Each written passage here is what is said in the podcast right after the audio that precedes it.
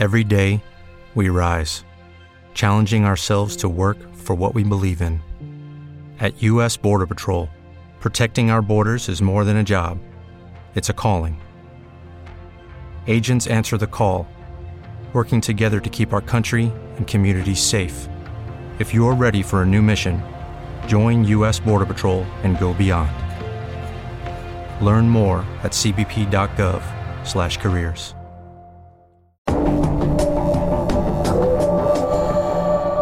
Pero ahora nos vamos a otro tema muy interesante, como lo son las casas comunitarias eh, de justicia. Notables figuras del ámbito tanto político y de la sociedad civil han pedido apoyo para las casas comunitarias de justicia. Pero, eh, ¿qué son y en qué consiste esta iniciativa? Vamos a hablar de este tema junto a José Ceballos, que es director ejecutivo, y también con Carmen Victoriano, directora de proyectos de las casas comunitarias de justicia. Hola, muy buenas tardes, bienvenidos a ambos. Buenas tardes, agradecerle la oportunidad que nos dan de comunicarnos con ese gran público que ustedes tienen. Eh, José, voy a empezar eh, contigo. Explícame un poquito en qué consiste eh, esta iniciativa de las casas comunitarias de justicia. Las casas comunitarias de justicia son centros de mediación, conciliación y asistencia eh, en términos de, educación a los sectores más eh, con respecto a, a, su relación con la justicia, pero no es parte de la justicia formal.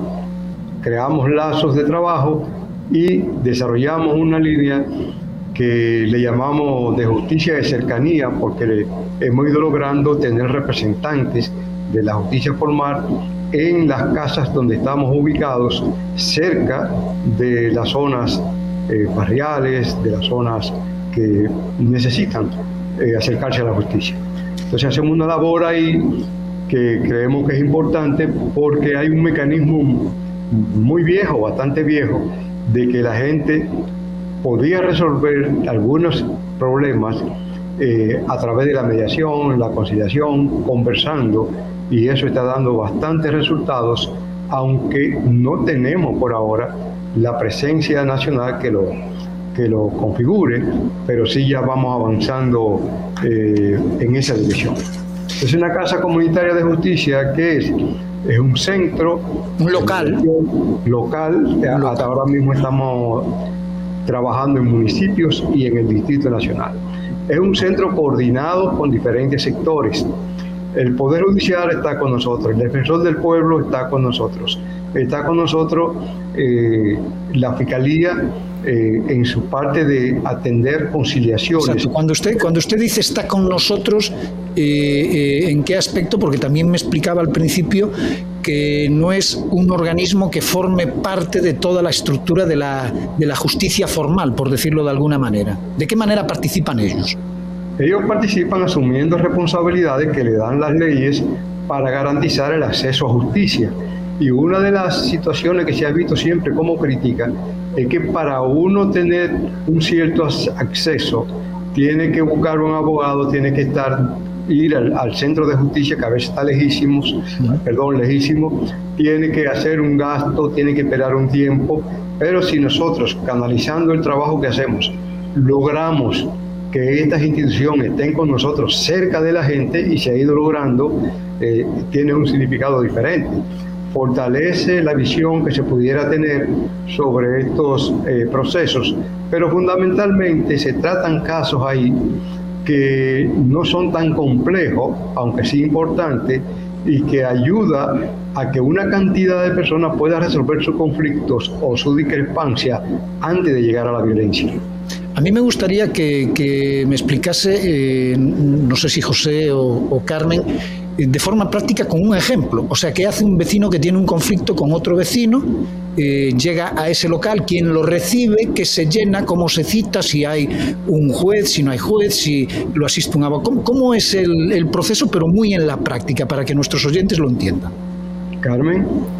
Sí, buenas tardes. me uno al agradecimiento que realiza Ceballos por abrirnos este espacio para poder eh, comunicar qué hacen las casas y que muchas personas que ahora mismo no lo conocen pues sepan que pueden tener una cerca posiblemente y que pueden asistir a resolver diferentes conflictos. Un ejemplo podría ser un tema por un parqueo. Okay. Y ah, hay muchos ejemplos, pero voy a tomar este porque este es un ejemplo que lo hemos visto tomando espacio en los medios de comunicación con resultados trágicos. O sea, dos personas, dos vecinos que tienen una situación por un parqueo eh, que alguien le está ocupando y pueden asistir a la Casa Comunitaria de Justicia. Llega ahí uno, llega uno, llega uno de ellos ahí que es el más afectado. ¿Quién lo recibe y qué pasa a partir de ahí? Es recibido por un profesional, que puede ser un profesional del derecho o de psicología, que recibe los usuarios, una persona con formación en derechos humanos y que le va a remitir a una unidad de servicio, ya sea a la unidad de servicio de mediación o de conciliación, según sea el caso mediable o conciliable. Si es conciliable lo va a atender un fiscal, si no lo va a atender un mediador comunitario. Bien, va a depender de si se han dado situaciones de violencia o no entre esas dos personas y si todavía hay posibilidades de diálogo, que es lo que nosotros buscamos promover. Una vez en la mediación, un tercero imparcial denominado mediador va a dirigir el proceso y mediante técnicas y principios de la misma mediación coloca las partes en una condición de diálogo, o sea, lo que se busca es promover el diálogo en igualdad de condiciones para que ellos sean quienes tomen la decisión de resolver esta situación. A ver, quizás tiene, tiene las grandes ventajas de que son acuerdos sostenibles en el tiempo porque las partes son las que deciden cómo lo quieren resolver. Y en la mayoría de estos casos, Pinky, hemos notado que mm, siempre hay otras situaciones detrás, previo a ese conflicto que tenemos en esta punta del iceberg, como lo define Johan Dalton. Sí, el parqueo puede ser, puede ser el final, pero de repente es, es una persona que siempre hace una bulla en el apartamento, que está mirando mal a la no sé qué tal, ya te cogió de ojo y explota por el tema del La exploración que hace el mediador siempre se encuentran otras situaciones que estaban en el fondo y que habían interrumpido la comunicación entre esas dos personas.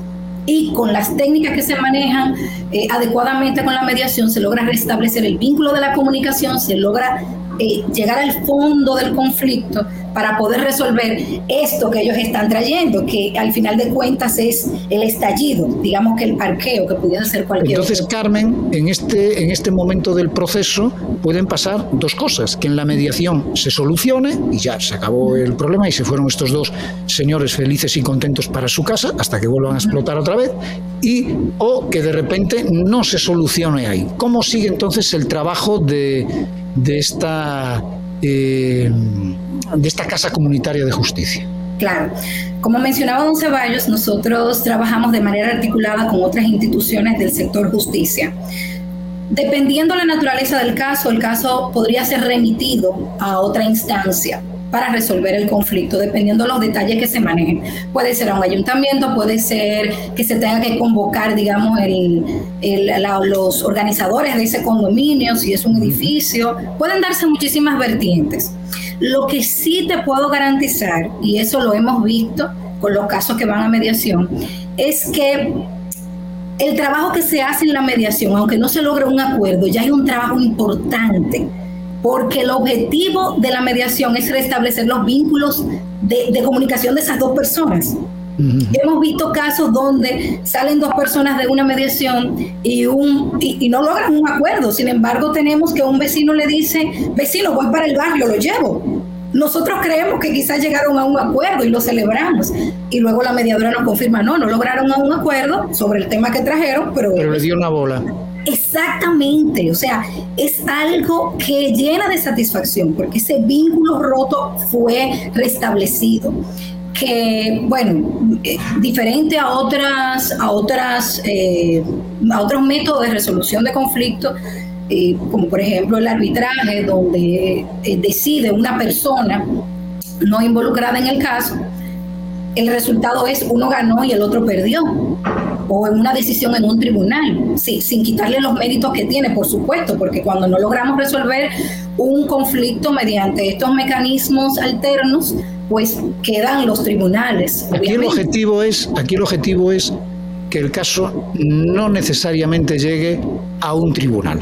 Exacto. Que se pueda eh, solucionar en esta casa comunitaria de justicia. Por ende, la casa también hace otra función de aligerar eh, notablemente eh, toda la carga que tienen pues las fiscalías con un montón de denuncias que a lo mejor no tendrían que llegar ahí porque tienen otra resolución previa más muchísimo más sencilla, ¿no? Podemos llamar que es un beneficio colateral.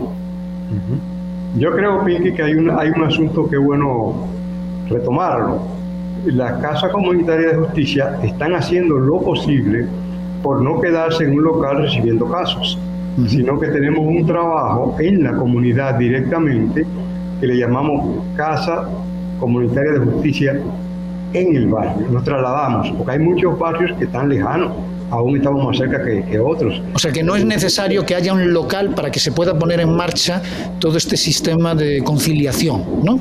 Eh, si, conseguimos una escuela o algo que se pueda hacer en la Casa de Justicia, pues ahí se hace.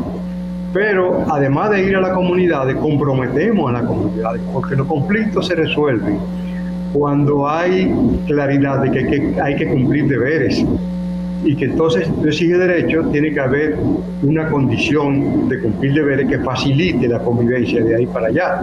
En ese sentido, desarrollamos otras actividades tenemos actividades permanentes de educación, tenemos actividades eh, permanentes de intercambio de asuntos culturales, tenemos, vamos al terreno a escuchar qué, qué, tiene la, la, comunidad en caso de que inclusive nunca se dé ningún conflicto, vamos.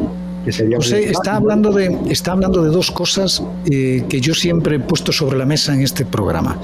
Por un lado, escuchar, lo importante a veces de, escuchar, porque a veces escuchar es simplemente darle la oportunidad al otro del desahogo.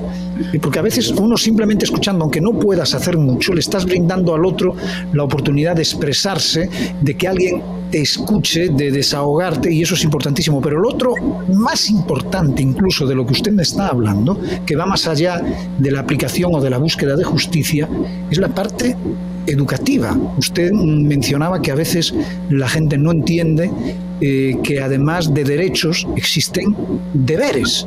¿no? Y que para uno poder exigir derechos también tiene que cumplir con ciertos deberes. Y es todo un proceso de educación que si estuviésemos quizá a otro nivel educativo, Claro, siempre queremos dar un, estar un poquito más, pero bueno, si, si pudiésemos estar dos pasitos más adelante eh, a nivel de educación, y no hablo de educación académica, hablo de educación Totalmente familiar, básica, barrial, vecinal, ese tipo de, de educación de convivencia, ¿no? que es quizá la, la, más importante entre los seres humanos, más incluso que la, que la académica, quizá pues no sería necesario nada de esto de las casas comunitarias, pero como no la tenemos, es necesaria. ¿no? Son dos factores que usted ha puntualizado muy bien y, sobre los que yo siempre eh, suelo poner un acento, lo que es educación y aprender a escuchar.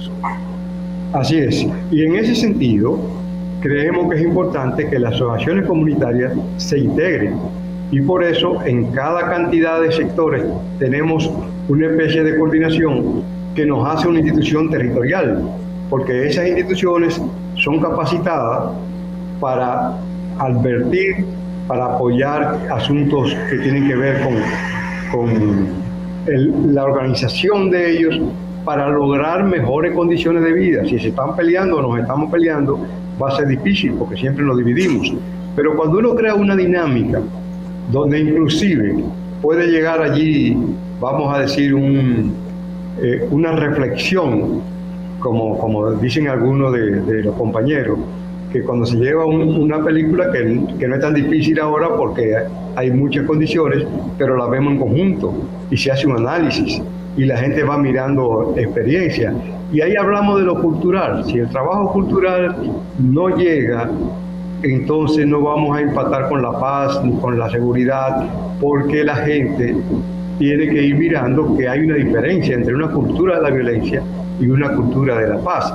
Y la cultura de la paz avanza más lento, pero si tiene herramientas propias de la gente, puede lograr bastantes resultados. Entonces tenemos un interés especial en obras de teatros, en conciertos eh, musicales que antes se lograban más rápido, pero que se pueden seguir haciendo el esfuerzo de algunos conciertos de, de, grandes orquestas que puedan llegar. Es decir, hay una variedad de cosas que no son todos los días por el costo, pero que refuerzan la convivencia, que algo es diferente. El fuego no se apaga con fuego, esto me dice.